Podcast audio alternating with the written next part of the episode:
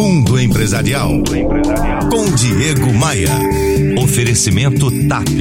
A companhia aérea que mais voa entre Brasil e Europa.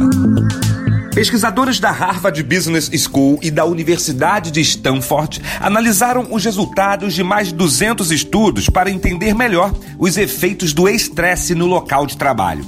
Eles descobriram que quando a gente fica muito preocupado com a perda do emprego, aumentamos em 50% a probabilidade de termos uma saúde ruim e que ter um emprego excessivamente exigente faz a gente ampliar nossas chances de ter alguma doença diagnosticada por um médico em 35%.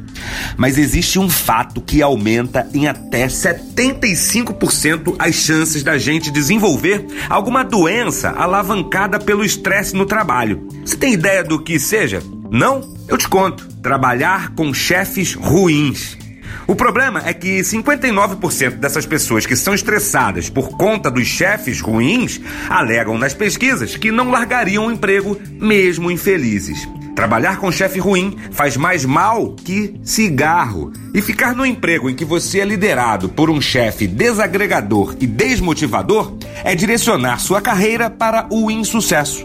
Eu prefiro muito mais o risco do desemprego do que trabalhar com gente do mal. Me adicione no Facebook, no LinkedIn e no Instagram. Todos os links você encontra lá no meu site diegomaia.com.br.